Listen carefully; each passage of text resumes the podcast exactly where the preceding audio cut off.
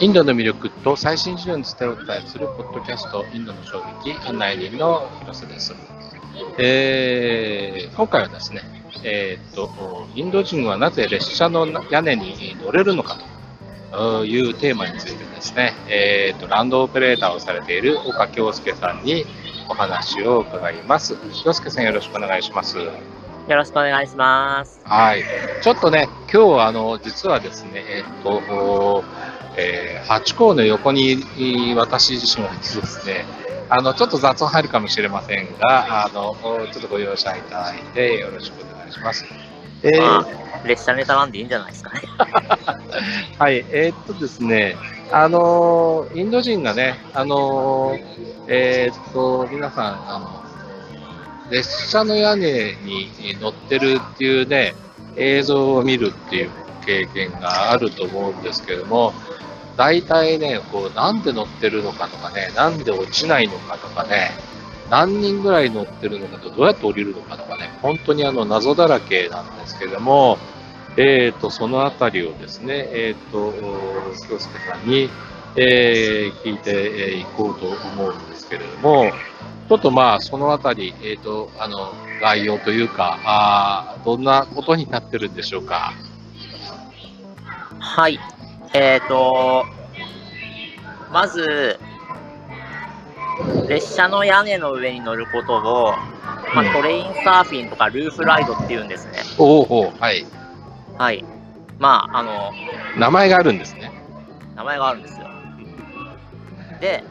まあ、実はこれインドに限らないんですね。ほうほう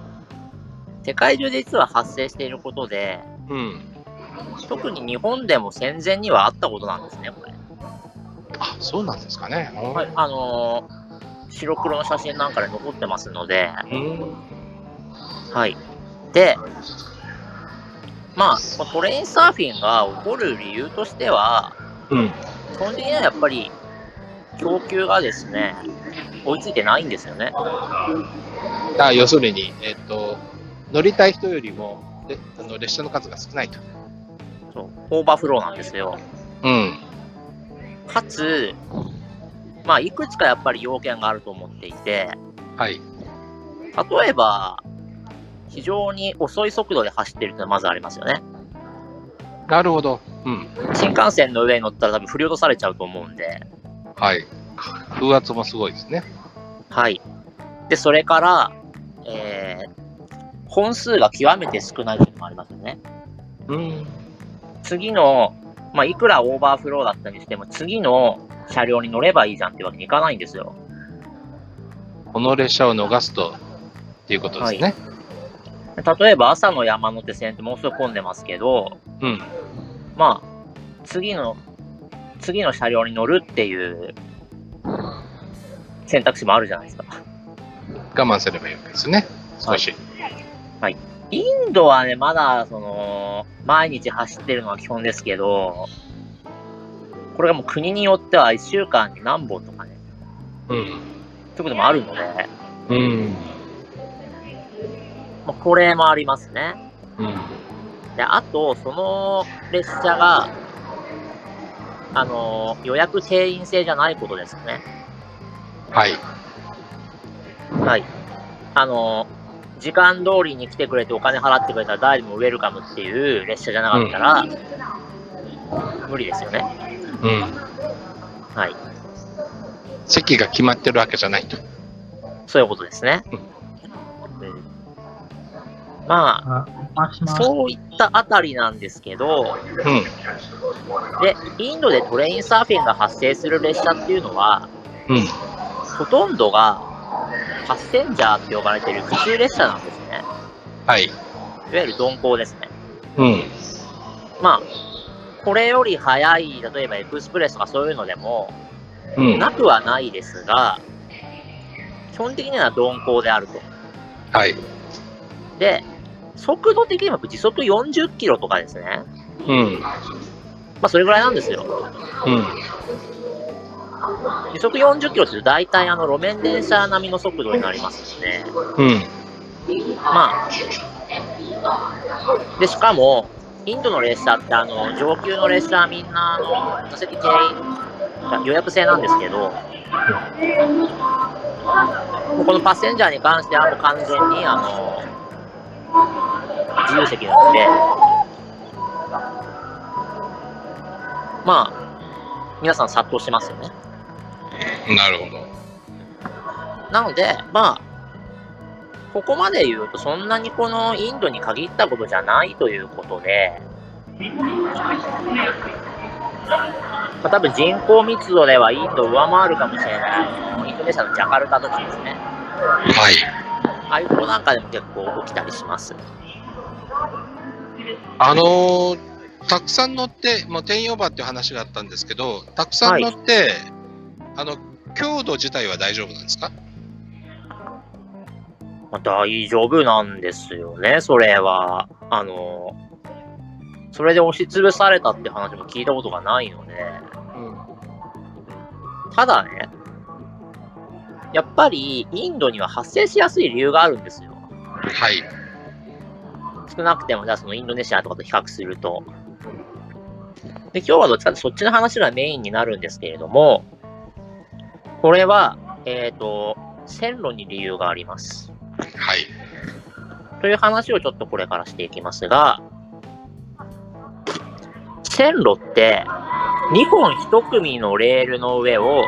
まあ車輪が滑走しますよね。そうですね。はい。1本のものもあるのはご存知ですか？モノレール。そうです。うん。インドではムンバイに走ってるんですけど、1本のレールなのでモノレールって言います。あの、たまに勘違いする方いるんですけれども、いわゆる単線ってありますよね。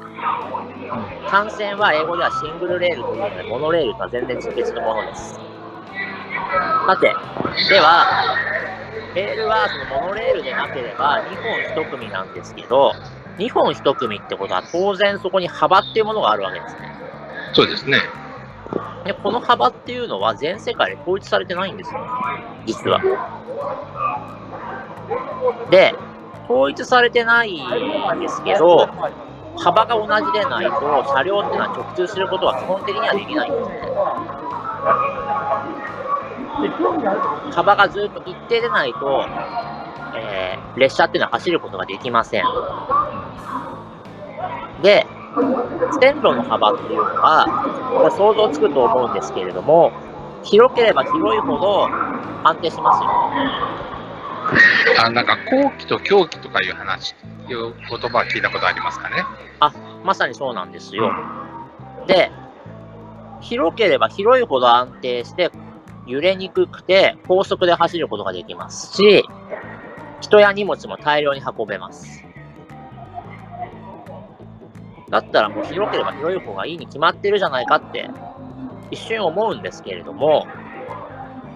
幅の広い線路ってのはそれだけ多くの敷地をまず必要としますし、まあだから時間とお金もかかりますよね。かつ、あの、急カーブが作りにくいので、山がちな急峻な地形には向かないんですね。こういうことからそれなりに、えー狭いレールも、世界で作られていますと。ではですね、これに何か標準というものがあるのかというところがあるんですよ。これは結局、えー世界で一番最初の鉄道っていうのが、まあ、イギリスから始まったということは皆さんご存知かと思うんですけど、まあ、そこのイギリスで最初に、あの敷かれた線路っていうのが、えー幅が1435ミリになります。えーっと、小学生の身長ぐらいですか小学生だと高学中年学生ぐらいか。うん。うーん。これ、そうですね。それぐらいで、はい。で、これがですね、あの、まあ、基本的には標準になりまして、まあ、スタンダードゲージというふうに言いますね。日本では標準機と呼ばれますね。で、これは、世界の鉄道総延長の6割を占めるので、だったらもうこれに統一していいぐらいじゃないかって思われるかもしれないんですけど、世界の鉄道総延長っていうの1位がアメリカ、2位が中国、で3位がロシア、4位がインドなんですけど、1位、2位のアメリカ、中国で採用されていますし、ヨーロッパも多くがこれなので、結局スタンダードゲージを使ってない国というのが世界中にむちゃくちゃあります。ということなんですね。なるほど。はい。で、スタンダードゲージよりも、まあ、狭いものがまずありますね。まあ、狭いものの中でも、幅が1000ミリ、ちょうど1メートルのものをメーターゲージって言うんですけど、このメーターゲージより広いものは、あのー、まあ、性能的にある程度スタンダードゲージに近い、例えば時速100キロ以上で走ったりとか、それなりの大量輸送も可能なので、こういうものはミディアムゲージと呼びまして、で、まあ、この1メーターに満たない本当に簡易的な狭い線路ですね。これをナローゲージというふうに言います。で、日本の在来線というのも、えー、実はこのミディアムゲージにあたる、まあ、1067ミリでして、まあ、日本ではそれはまあ狭い軌道と書いて狂気と呼んできましたので、まあ、あの1メーターに満たない非常に狭いナローゲージについては、まあ、特殊狂気なんて言ったりしますね。この辺はちょっと意訳になります。で、まあ、あの、ナローゲージって言って皆さん、あの、思い浮かべてほしいのは、あの、富山県のですね、あの、名月温泉から黒部の方にですね、あの、トロッコが走ってるんですけど、あれがまさにナローゲージでして、で、あれで上の欅平っていう方まで行くと、そこから黒部ダムには行けないんですけど、そう実はそこが、まあ、車高エレベーターみたいに繋がってて、今そこ観光客に開放するっていうような話になってますので、近い将来には、あの、黒部ダムに行くのが一方通行じゃなくなって、回遊性も出てくるということになります。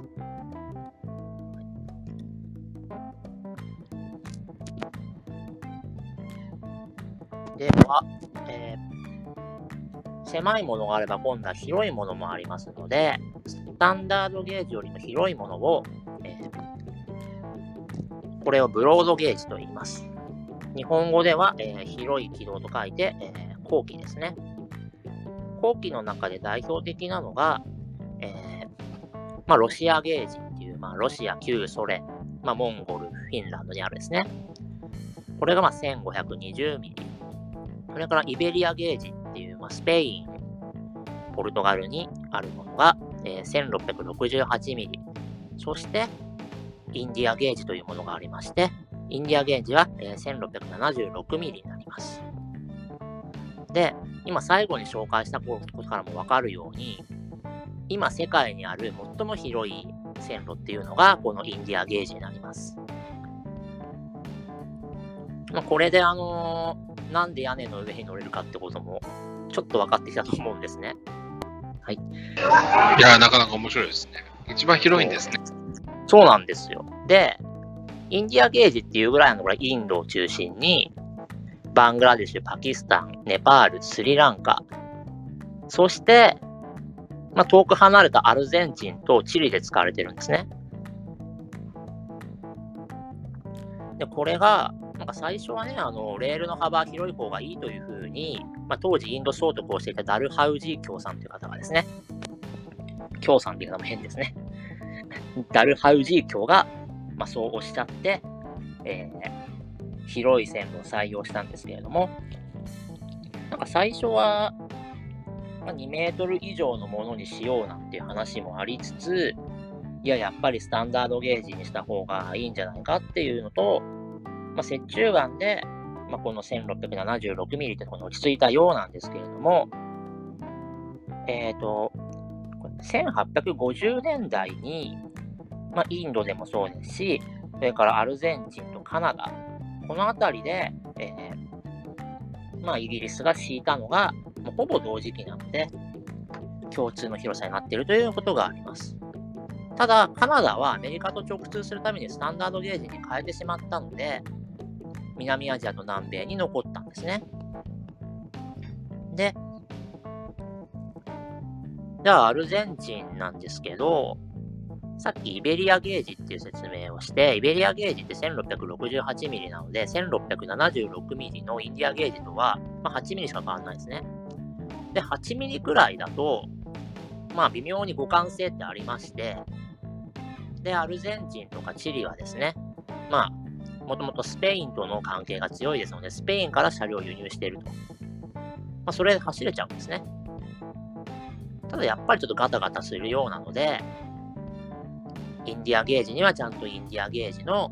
えー、車輪を使いましょうということになりますね。なので、インディアゲージを使っている国が一番揺れないので、トレインサーフィンもできます。できますっていうのはあれですよ。あの、一応違法ですし、かつ危ないのは当たり前ですからね。はい。で、このインディアゲージにしたことで、インドにはサイクロンがたびたび来るんですけれども、これに耐えられると。サイクロンにも耐えるが、トレインサーフィンも耐えないというところになります。まあ、本物のサーフィンで言えば、インド人は、あの、ロングボードに乗ってるということになりますね。あのー、波の上をですね、あのー、ビョンビョンビョンビョン飛んだり、空中で回転したりってああいうのは基本的にショートボードというものになりまして、サーフィンの上手い人でないと乗ることができません。えー、初心者はロングボードから始めましょうということでございます。でですね、そのインディアゲージの高いスペックに目をつけたのが、今ね、その MVP を取れるとか取れないとか言ってるあの大谷翔平投手が、あの道路渋滞で試合開始に間に合わなくなった時に、まあ、電車に乗ったっていうニュース、覚えていらっしゃる方いるかと思うんですけれども、あの大谷投手が乗っていたのが、このサンフランシスコのですね、えー、バートというですね、これベイエリアラピッドトランジットの略なんですけれども、このバートという電車に乗ってたんですけれども、このバートというのが、えー、インディアゲージを採用しています。どうしてかっていうと、まあ、これってサンフランシスコの都心は地下鉄なんですけれども、まあ、郊外に幅広く伸びてまして、ここは当然あのベイエリアですので、まあ、風が強いんですね。なので横転を防ぐために、まあ、インディアゲージが採用されたということになりますので、なんでしょうね、あのー、東京湾岸を走るあのよく風で止まる路線あるじゃないですか。なんでね、インディアゲージしなかったのかなって、あのこの話を知ってると思うんですね。ということで、あの、強いレールだからこそ、えー、屋根に乗る人もますます増えるという、まあ、いいのか悪いのかわからない状況があるわけです。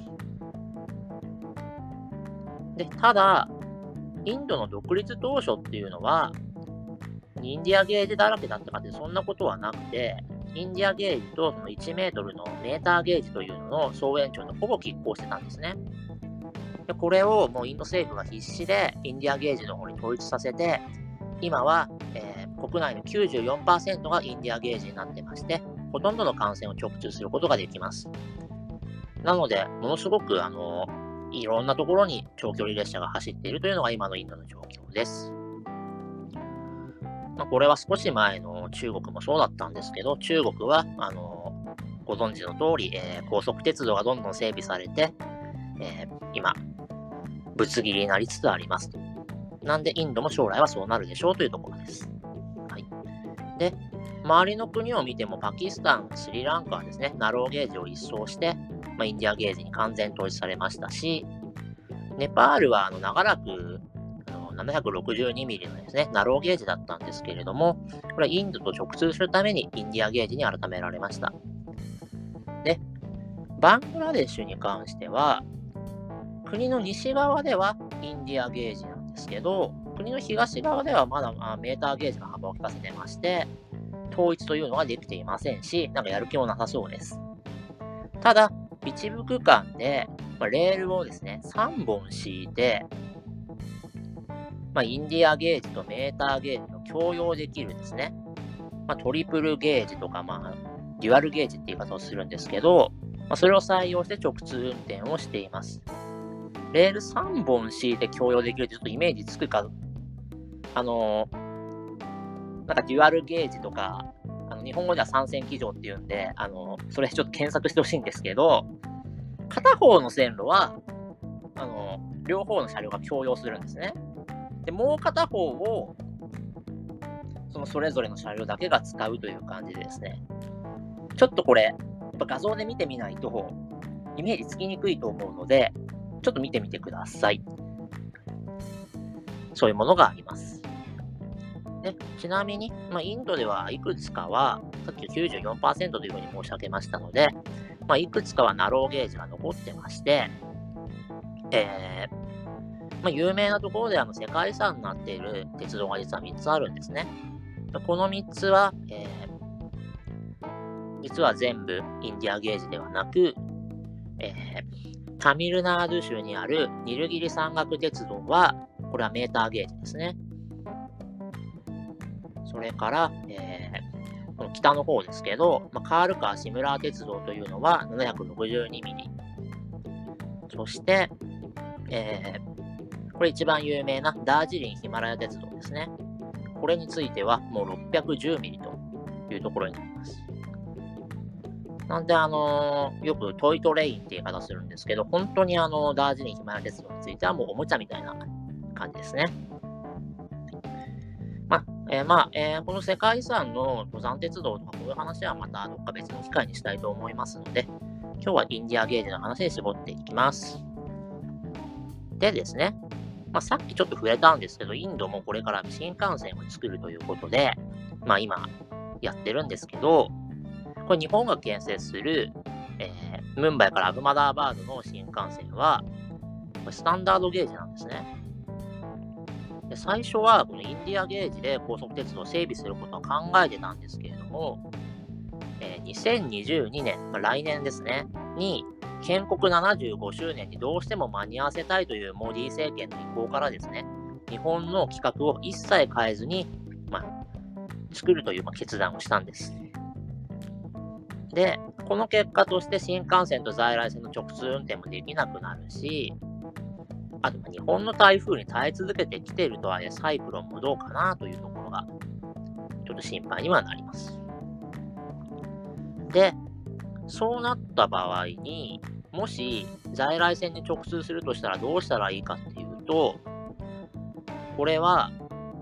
えー、線路を合わせるか、車両をまあ、いじるしかないわけですね。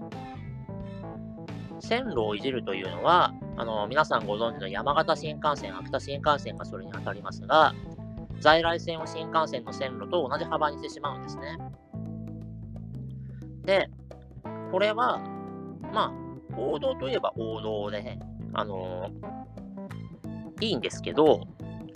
まあ、手間がかかる上に、その直通もそこしかできないんですね。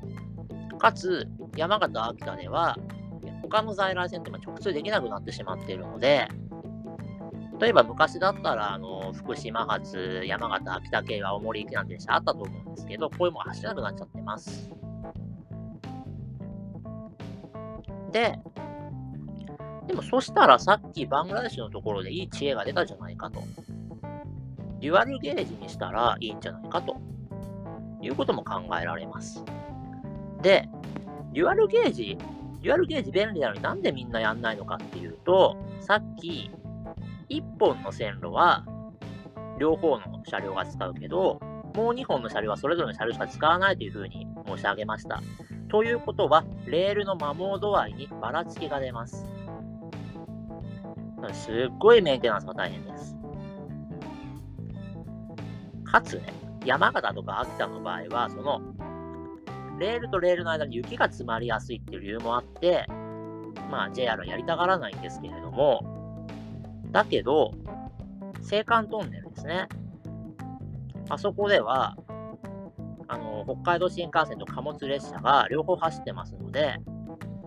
えー、なんと82キロもですね、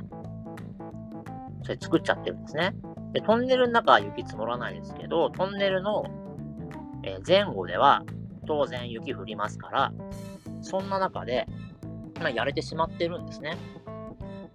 で、インドはま、まして雪もないので、非常にいいじゃないかと。で、そういう複雑なレールだと、そんなにスピード出せるのかって思われるかもしれないんですけど、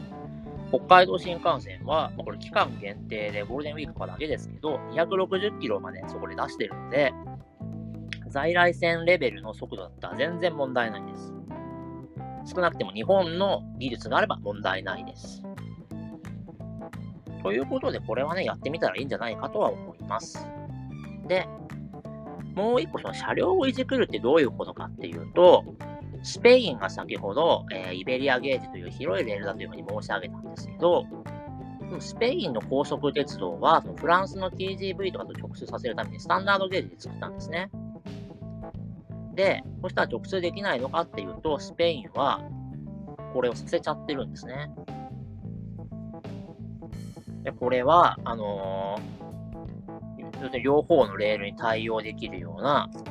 あのー、風に車輪を動かすですね、まあ、特殊な技術を、まあ、タルゴっていうんですけど、それを持ってらっしゃるのでできるんですけど、で、そしたらそれをインドに持ち込めないのっていう、まあ、ご意見もあると思うんですけど、レール的には簡単なんですけど、まず、今スペインで走ってる車両というのが、まあ時速250キロまでしか出せないと。で、しかも加速も非常に悪いです。で、まあ、そうなってくると、今320キロで走ろうとしているインド新幹線邪魔になってしまうんですね。で、それから、これよりもっと問題なのが、スペインのそのタルゴは、重量がありすぎて、で日本の新幹線というのは軽いので、あの、軽いので、その、なんていうんですか、あの、建設費が安いですよっていうのを売りにしているので、そんな、あの、まあ、デブが入ってきたら、あの簡単に壊れちゃいます。ので、もし本当にタルゴを入れるとしたら、設計から見直さなきゃいけないんですね。ということで、スペインの車両はそのまま入れられません。で、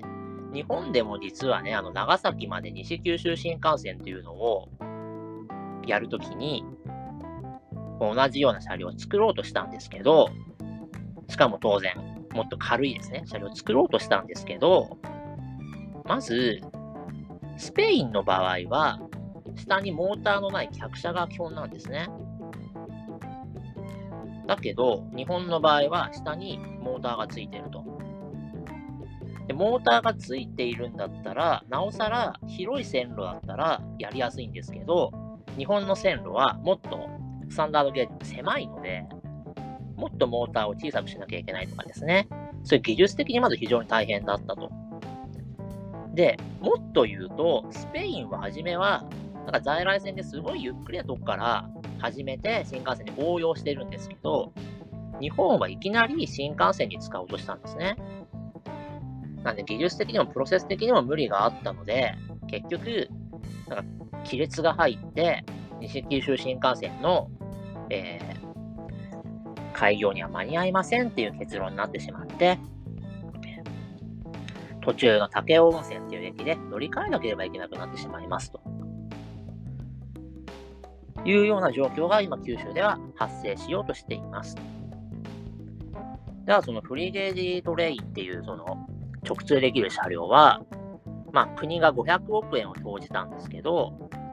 でこれが全く生かされないのかというと、まあ、在来線ではそれできるだろうということで、今、えー、近鉄ですね。近鉄が、近鉄って基本的にスタンダードゲージなんですけど、え、ー、と、ハルカスのある安倍の橋から、えー、桜の有名な吉野までですね。あそこまで行くやつは、え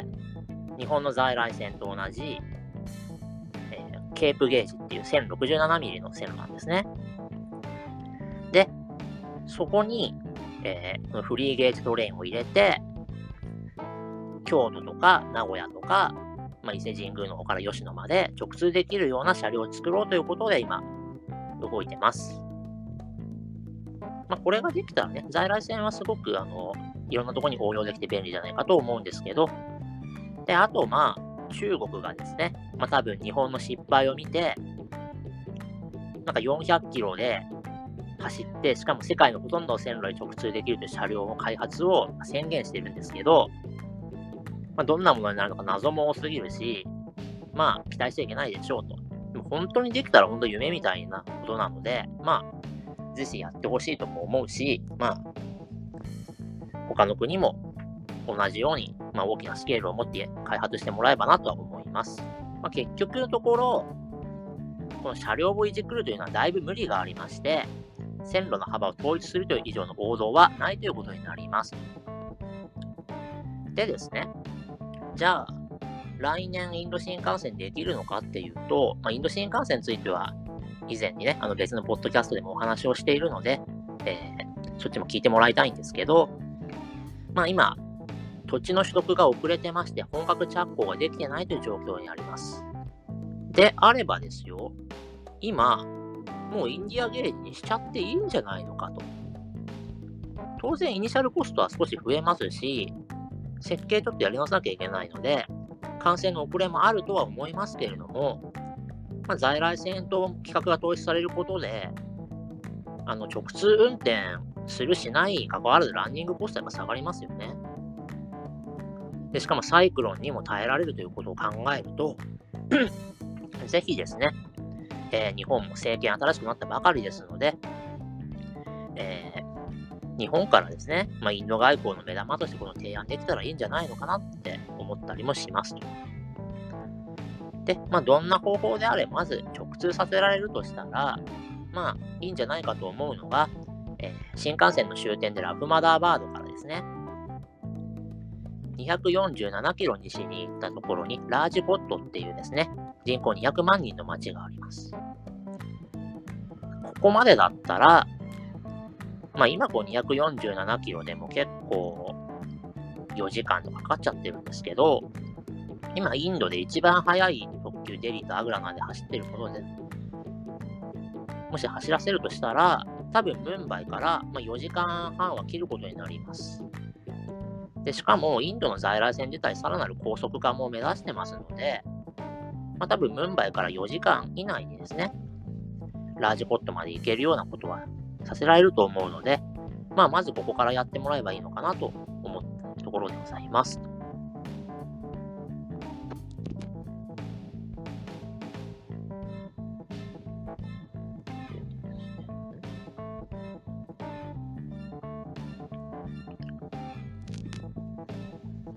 さて。なんかいろいろあれですね。あ面白いですね。新幹線まで影響が出てくるというお話で。そうですね。うん。ああの、えっ、ー、とあ、インディアンゲージにしたら、当然新幹線のあの車両も変えないといけないんですよね。まあ、まあ、あの、上の車両は一緒ですよ。台車を変えなきゃいけないですね。でもそんなに難しいことじゃないんですよね。広ければ広いほど性能いいので。まあ、今、インディアゲージだと、デリー・アグラ間の160キロっていうのが最速なんですけれども、理論的にはですね、あの、スタンダードゲージを劣るってことは絶対にないので、今、スタンダードゲージで一番速い、要するに世界最速のものっていうのは中国の時速350キロですけれども、まあ、当然、ここと同じかそれ以上の速度を出すことはできるはずです。で、とりあえず、インド新幹線320キロですから、もちろん可能です。ということになります。で、これってインドのためを思って言ってるのかっていうと、実は日本にとってもすごくいいことじゃないかと思うんですね。なんでかっていうと、日本はまず、あの、スタンダードゲージより広いレール、ブロードゲージを扱ったことがないんですね。したがって、このオペレーションに関われば、それって、日本にとってもノウハウが増えて、もっといろんな国に日本の技術を売り込めるようになります。でしかも、これがですね、あのそういう売り込めるようになりますとか、そういう可能性の話をしてるだけじゃなくて、実は結構、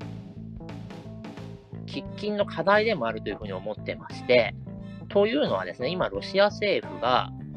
あの、マミア海峡と、まあ、カラフト、サハリンを経由して、宗谷海峡にトンネルを通して、日本まで鉄道を伸ばすというですね、ことを実は発表してます。まあ、シベリア鉄道が日本に伸びてくるかもという話をですね、聞いたことがあるかもしれないんですけれども、えー、まあ、実はこれシベリア鉄道じゃなくバム鉄道っていう鉄道だと思うんですけど、まあ、それは置いといて、で日本政府はこれに関して何の反応もしてないんですけど、今、民間ではすごいシベリア鉄道での貨物輸送実験とか増やしてまして、まあ、水面下ではやっぱり進んでるんじゃないかなとで、技術的にも、全然その宗谷海峡にトンネル掘るっていうのは難しくないんですね。で、しかも、ロシア側がこれだけ言ってるっていうことは、あの、少なくても、その建設費は半々、まあ、それ以上にロシアが出す可能性も高いと。で、そうなってくると、まあ、日本国内をじゃあロシアゲージにするかどうかっていうのはちょっとわからないですけれども、必ずロシアゲートに付き合うことになりますよね。そういうことを考えても、やっぱり日本はもっとそのブロードゲージに慣れておく必要があるということになります。で、これって実は歴史を繰り返していると思ってまして、日本は、あのーぱイギリスの植民地規格である、まあ、ケーブゲージというのを入れてしまったと。まあ、これは、まあ、大久保重信が決めたというふうに言われてますけれども、だけど、結局やっぱりこれだと、まあ、性能が微妙だっていうのと、あとやっぱり、大陸で将来的にヨーロッパとも直通できるようなとか考えたときに、日本は、えー、朝鮮や中国にはスタンダードゲージで線路を敷いたんですね。で、特にですね、この中で南満州鉄道というのがですね、有名かと思うんですけれども、南満州鉄道で得たノウハウを使って戦後に新幹線を作ったという、まあ歴史があります。ってことはですね、今度は、えー、インドというですね、もう最高のラボを活用して、ブロードゲージを学んでですね、えー、いつか必ず走ることになるであろう、えー、国際列車にですね、対応していくということが日本には求められているんじゃないかなと。まあ、はっきり言って新幹線に匹敵する日本鉄道史の革命だと思います。うんというところで、えー、トレインサーフィンから妙な方向に進んできましたけれども。いやいや、なんか、あの、面白かったですね。やっぱりなんか、あの、広い、あの、線路と線路の、あの、幅が広いの話を聞くと、逆になんか、あの、1メートル以下のね、えー、っと、やつがなんか横風とかカーブとか大丈夫なのかっていう、あの、あの、気にもなりましたよ。えー、あのやっぱあの、えっ、ー、と、線路からいろんなものを見えてきたということで、あのー、楽しいお話になりました。あの、どうもありがとうございました。はい、ありがとうございました。とにかく、まあ、インドの線路は広いっていうことと、広いから屋根に乗れるんだよっていうことを まあ、あの、頭の片隅に入れておけ、おいていただければ幸いでございます。はい。えー、どうもありがとうございました。はい、ありがとうございました。